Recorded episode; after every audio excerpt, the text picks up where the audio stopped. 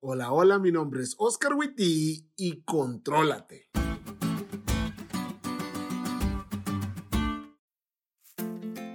Esther y yo somos parecidos en muchas cosas, como por ejemplo nuestro amor por los clubes, el sentido del humor y lo platicadores que somos. Pero también somos diferentes en algunas cosas, como nuestros gustos en películas o series, la paciencia, porque Esther es mil por ciento más paciente que yo, y la resolución de problemas. ¡Ay, qué miedo! Resolución de problemas. ¡Ay! Yo soy de los que cuando discutimos y veo que la discusión no está avanzando a ningún lado, me detengo y me voy.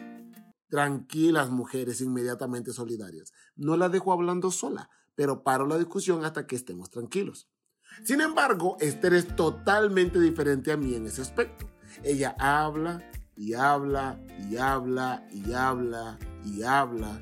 Dice ella que hasta que lo saca todo, pero llevo dos años de casado con ella y hasta hoy no he visto que lo saca todo. Siempre tiene más.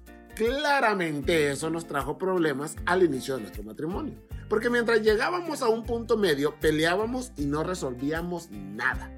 En muchas ocasiones sucedía que ella, mientras discutía, decía cosas que no debía decir. Y justo cuando eso pasaba, una discusión que pudo haber terminado pronto se convertía en un enojo que duraba días. Por eso dicen que uno no debe hablar enojado y mucho menos actuar enojado. Pero tristemente a Moisés, como a Esther, el consejo le llegó tarde. Y el Señor le dijo a Moisés, toma la vara y reúne a la asamblea. En presencia de esta, tú y tu hermano le ordenarán a la roca que dé agua. Así harán que de ella brote agua y darán de beber a la asamblea y a su ganado. Tal como el Señor se lo había ordenado, Moisés tomó la vara que estaba ante el Señor. Luego Moisés y Aarón reunieron a la asamblea frente a la roca y Moisés dijo, escuchen rebeldes, ¿acaso tenemos que sacarles agua de esta roca? Dicho esto, levantó la mano y dos veces golpeó la roca con la vara. Y brotó agua en abundancia, de la cual bebieron la asamblea y su ganado. Números 27 al 11. Aquí pasan algunas cosas que vale la pena puntualizar. Número 1. El pueblo tiene una necesidad que Dios tiene planeado suplir. Número 2. Dios habla con su líder y le dice cómo piensa suplir esa necesidad y le da instrucciones precisas sobre cómo hacerlo. Y número 3, su líder se enoja con el pueblo por su rebeldía y hace algo distinto a lo que Dios le dijo que hiciera. Hay una palabra de Moisés que me llaman la atención. Moisés dijo, escuchen rebeldes, ¿acaso tenemos que sacarles agua de la roca? Números 20:10. Desde el momento en que les dice rebelde, ya sabemos que está enojado.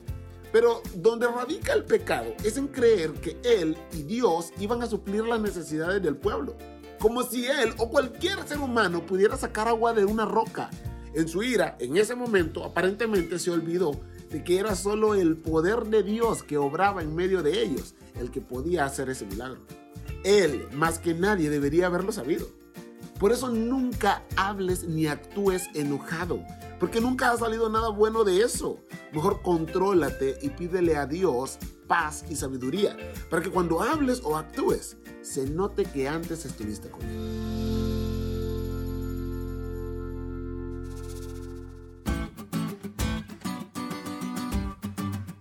¿Te diste cuenta lo cool que tuvo la lección? No te olvides de estudiarla y compartir este podcast con todos tus amigos. Es todo por hoy, pero mañana tendremos otra oportunidad de estudiar juntos.